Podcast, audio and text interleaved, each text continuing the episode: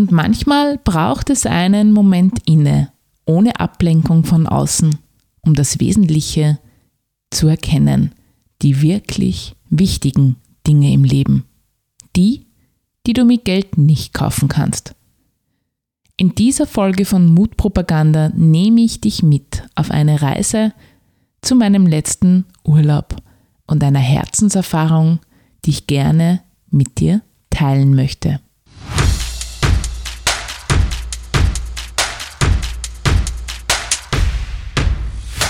Herzlich willkommen bei Mutpropaganda, deinem Level Up Podcast mit mir, Leslie Jäger, um dich größer zu denken, mutig Neues zu wagen und dein Leben aktiv anzupacken. Schön, dass du reinhörst bei der sechsten Folge von Mutpropaganda. Heute eine Urlaubsedition zum Thema wahrer Reichtum. Ich nehme dich heute mit auf eine kleine Reise mit zu unserem letzten Urlaubsort nach Ägypten. Und ich stelle dir einen Menschen vor, der Christian und mich mit einer Erfahrung reich beschenkte. Doch spulen wir etwas zurück. Vor zwei Wochen waren Christian und ich in Ägypten. Eine Woche Auszeit, um unsere Solarzellen zu laden also um Sonne zu tanken. Man muss dazu sagen, wir zwei sind zwei absolute Sonnenjunkies. Wenn der Winter kommt, brauchen wir immer eine extra Dosis Sonne für unser persönliches Wohlbefinden. Darüber hinaus war eine Auszeit für uns wichtig und notwendig. Für mich, um meine Kreativabteilung, so wie ich das immer nenne, wieder auf Fahrt und Touren zu bringen. Denn die letzten Wochen waren besonders arbeitsintensiv und ich merke das dann immer, wenn ich nicht mehr so kreativ und produktiv bin. Da weiß ich dann, es ist jetzt höchste Zeit, alles auf Null zu stellen und gesagt, getan. Wir haben eine Woche Ägypten gebucht, beim Schnorcheln mit den bunten Fischen, beim Sonnetanken, beim Nichtstun, würden wir einmal so richtig abschalten können. Das letzte Mal hatten wir das vor Corona gemacht. Danach war ja Stillstand und bei unserer letzten Reise erfuhren wir bei einem Ausflug etwas mehr über das Wüstenvolk der Beduinen und auch die Armut, von der dieses autark lebende Volk betroffen ist. Und bereits beim letzten Mal ließen wir all das Kindergewand von Louis dort und sorgten dafür, dass es dort in die richtigen Hände kommt, von Menschen, die es dringend brauchen. Dieses Mal haben wir uns gedacht, wir machen es anders. Wir haben einfach einen Koffer unseres Reisegepäckes voll gepackt mit Kindergewand, das wir nicht mehr benötigen, mit Schuhen und all dem, wo wir dachten, dass es bedürftige Kinder in Ägypten brauchen könnten. Diesen Koffer nahmen wir dann einfach mit, um es dann dort den Familien zukommen zu lassen. Wenn du dir jetzt vielleicht denkst, ja, warum machen die das? Wir haben doch auch viele arme Kinder, die Hilfe benötigen, dann kann ich dich gleich mal beruhigen. Zum einen machen wir das bereits. Wir engagieren uns beide ehrenamtlich. Wir unterstützen und helfen bedürftigen Kindern auf unterschiedlichste Art und Weise. Und ja, du hast recht, bei uns gibt es auch bedürftige Familien und Kinder. Doch, Grund 2, bei uns muss gleichzeitig kein Kind an Hunger sterben. Und ja, ich gebe dir komplett recht, kein Kind bei uns sollte in Armut leben. Und es fällt derzeit sehr, sehr vielen oder immer mehr Familien schwer, die alltäglichen Dinge des Lebens, all das, was man sich wünschen würde, für ein gutes und schönes Leben bereitzustellen. Doch äh, die Verhältnisse dort sind dennoch andere. Mehr dazu erzähle ich dir später noch. Solltest du jetzt vielleicht immer noch kritisch die Stirn runzeln, ist dieser Podcast oder dieses Format vielleicht nicht das Richtige für dich, denn all das, was ich sage und tue, baut eindeutig auf einem humanistischen Weltbild auf. Die Werte wie Menschlichkeit und Solidarität gebühren in meinen Augen allen Menschen, unabhängig von Herkunft, Hautfarbe, Ethnie. Und obendrein ist in meinem Herzen ganz, ganz, ganz viel Platz für alle Kinder dieser Welt. Doch nun lass uns auf eine gemeinsame Reise gehen. Christian und ich, wir wollten auch etwas erleben und nicht nur am Strand herumliegen. Wir wollten neue Eindrücke sammeln und so haben wir auch Ausflüge gebucht, um Land und Leute besser kennenzulernen und hofften dabei nicht nur auf eine Touristenvariante. Und ich nütze da die Chance immer gern, um Reiseleiter möglichst viele Fragen zu stellen. Zu allem, was mich interessiert in einem Land. Und wir hatten echt Glück mit unseren Reiseleitern. Und einer dieser Reiseleiter, den möchte ich dir jetzt gerne vorstellen. Das war Emat. Emat war in unserem Alter, er war 35 Jahre alt. Emat hatte Tourismus und Hotellerie studiert und er war uns von Anfang an mega sympathisch. Er war einfach oder er ist einfach ein total netter Kerl, mit dem man gerne plaudert. Kurz vor Ausflugsende sagte ich dann zu Christian, glaubst du, könnte uns Emmert helfen, die Kinderkleidung an die Menschen zu bringen? Wir waren uns so einig, wir probieren das einfach mal und, und, und fragen ihn. Und Emmert war sofort bereit, uns zu unterstützen. Er war sofort zur Stelle und sagte, dass er das gerne für uns macht und für uns verteilen würde. Doch plötzlich hielt er inne. Er schaute uns an und fragte, und was hätte davon, wenn ihr es selbst diesen Menschen gebt? Es ist doch so viel schöner, wenn ihr seht, wo es ankommt. Und wenn ihr es den Menschen persönlich gebt, dann macht es auch was. Dann habt ihr ein schönes Gefühl dabei und ich helfe euch gerne dabei. Er meinte, er würde uns abholen und mit uns dann nach Hurghada fahren, um dort es den Menschen zu übergeben. Christian und ich, wir waren uns sofort einig, dass wir das für eine großartige Idee hielten. Und so verabredeten wir uns für den übernächsten Abend. Wir mussten dazu vor unsere Hotelanlage gehen und warten. Und ehrlicherweise, wir hatten auch ein komisches Gefühl eine Mischung aus Neugierde, was jetzt passieren würde, und gleichzeitig mulmig. Würde er kommen? Mit welchem Auto würden wir fahren? Wir hatten bei unserer Fahrt nach Luxor die wildesten Sachen gesehen.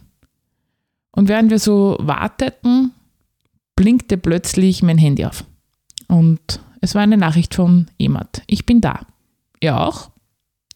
Mit Sack und Pack. Wir waren wirklich bis oben eingedeckt mit Taschen, mit Kinderbekleidung, gingen wir auf das Auto zu und da war er auch.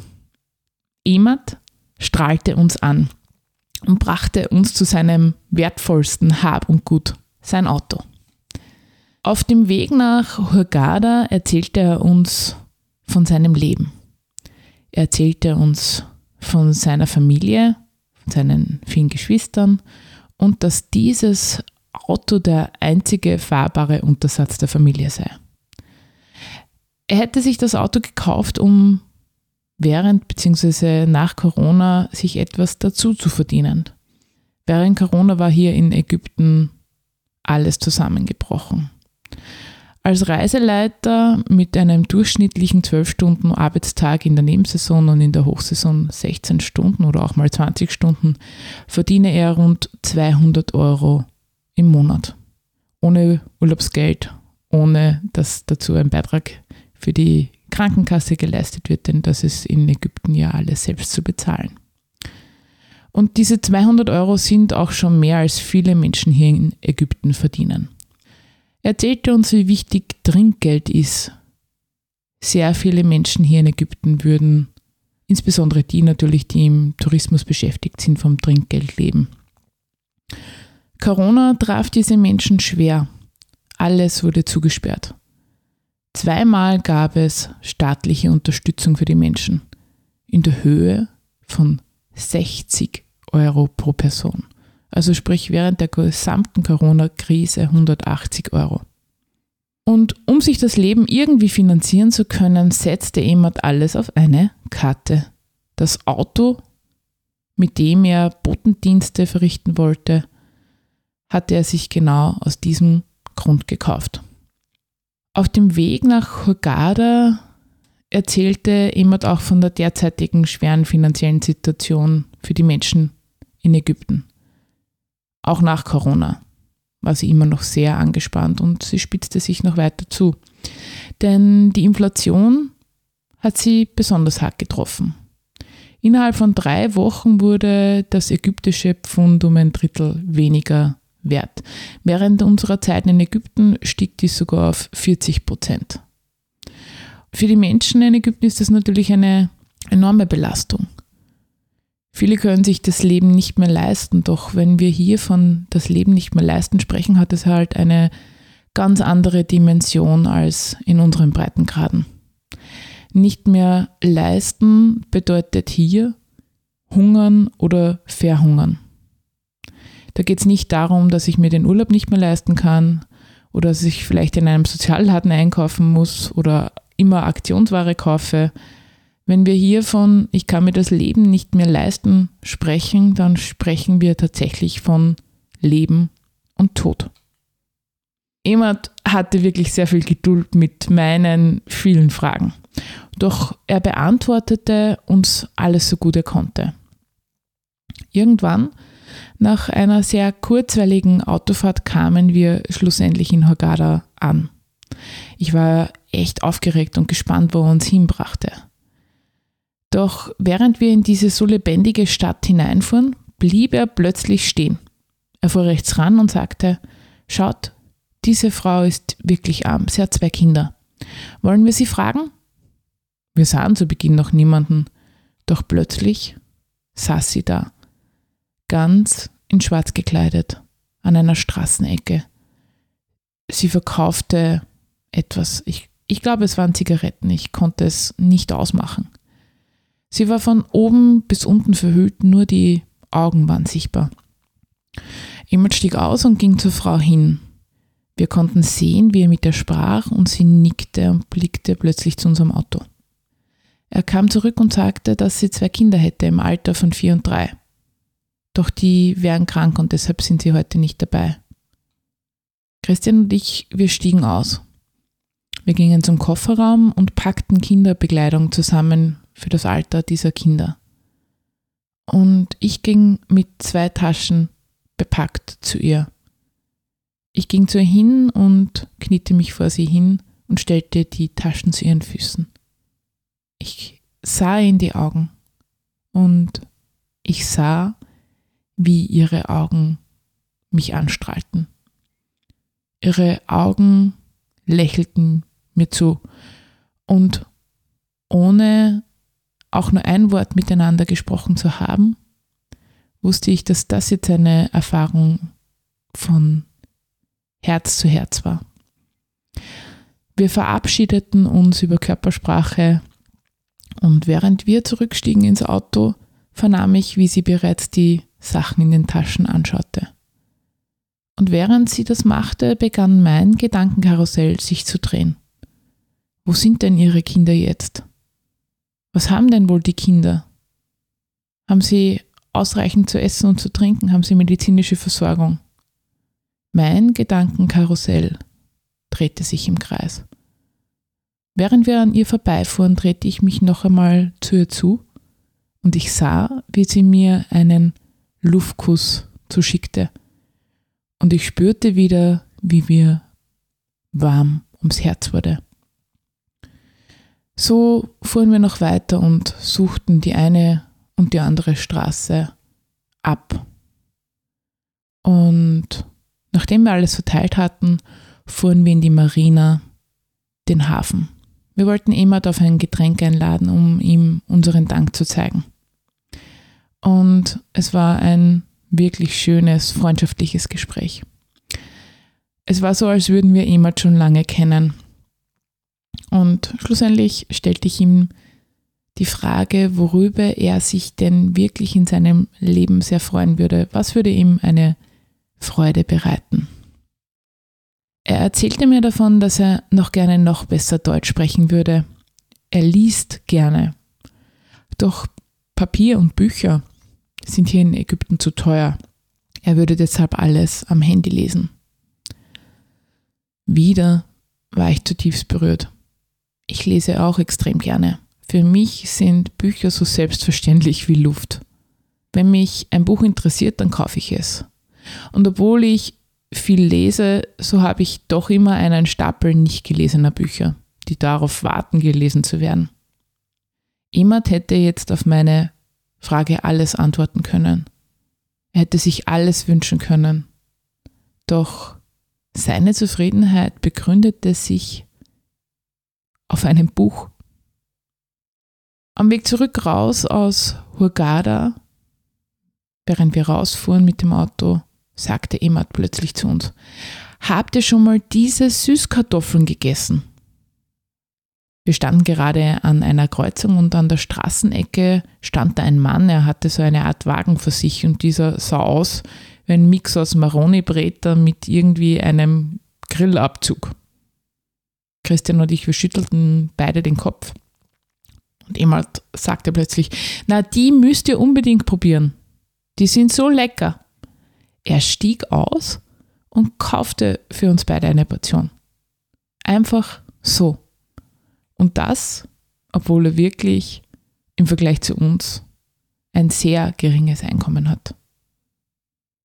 Im Hotel angekommen, bedankten wir uns bei Emat für seine Mühen und für alles, was er für uns getan hatte. Und wir gaben ihm natürlich auch Geld, weil wir nicht wollten, dass er auf seinen Ausgaben hier sitzen blieb. Wir gingen langsam und andächtig schweigend zurück ins Hotel. Und wir beide, Christian und ich, wir wussten, dass wir jetzt nicht mehr dieselben waren wie vorher, als wir ins Auto eingestiegen sind. Emad hatte uns reich beschenkt. In mehrfacher Hinsicht. Und mit diesem Gefühl von innerem Reichtum ließ die Ernüchterung nicht lange warten waren wir doch wie so viele andere Hotelbesucher hier an einem herrlichen Ort, verbrachten einen herrlichen Urlaub. Es fehlte uns an nichts. Wir lebten hier ein Leben in Hülle und Fülle, mit Buffets, wo sich die Balken bogen, mit Sonne, wo sich doch so viele genau deshalb hierher auf den Weg gemacht haben, um dem grauen Europa zu entfliehen und Sonne zu tanken. Wir lebten hier ein wunderbares Leben, wo es an nichts fehlte.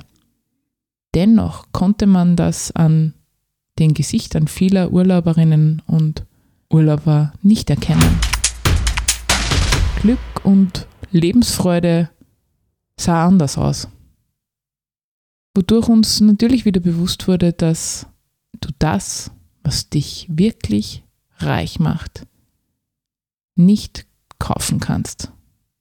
Liebe, Freundschaft, Zeit, Gesundheit, innerer Frieden. Wahrer Reichtum erwächst von innen und nicht im Außen. Es ist doch so. Wir versuchen ganz oft innere Leere zu kompensieren mit Konsum im Außen. Und nicht selten häufen wir da mehr vom Guten an, mehr vom Zeug, das wir eigentlich nicht brauchen. Viele Menschen häufen auch Dinge an, die sie sich nicht leisten können. Sie kaufen Dinge, die sie nicht brauchen, mit einem Geld, das sie nicht haben, um Menschen zu beeindrucken, die sie nicht mögen. Diesen Spruch habe ich einmal in einem meiner Lieblingsbücher gelesen und äh, den finde ich besonders wertvoll und zutreffend. Wenn das mit dem Konsum nicht gelingt oder nicht ausreicht, dann gibt es noch eine andere Form, wie wir Menschen versuchen, diese innere Leere zu überdecken und diesen Schmerz auszuhalten. Nämlich mit einer großen Menge an Bierzeltheiterkeit, so wie ich das nenne.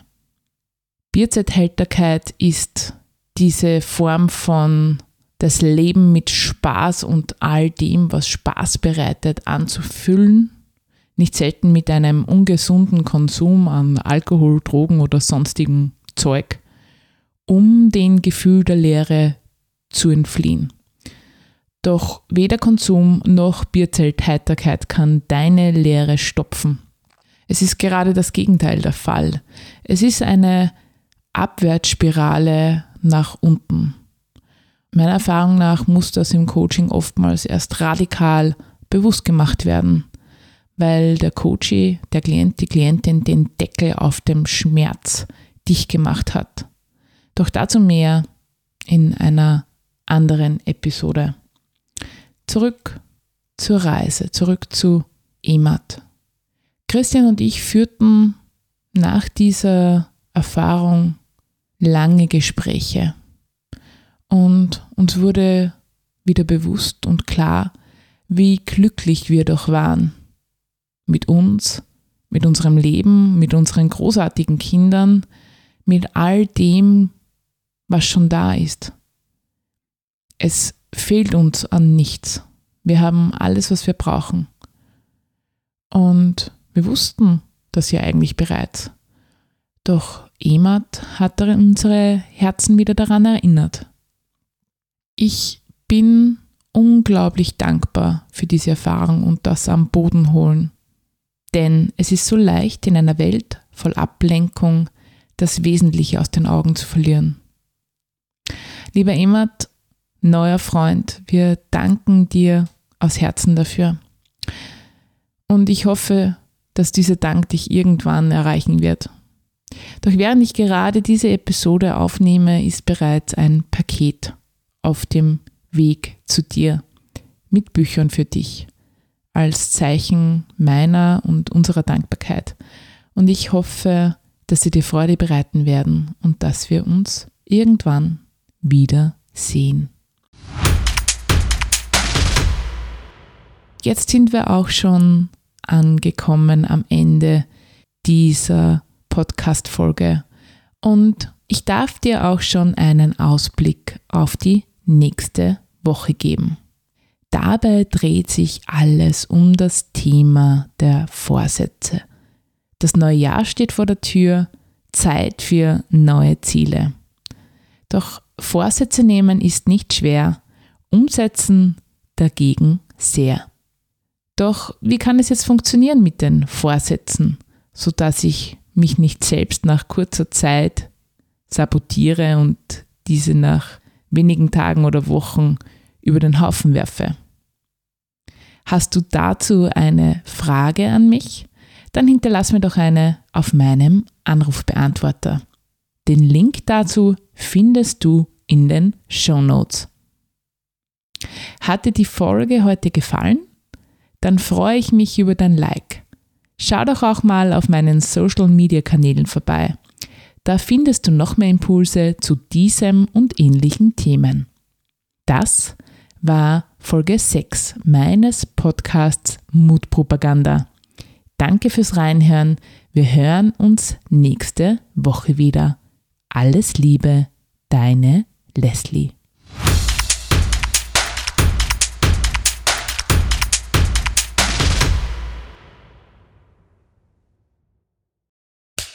Cut.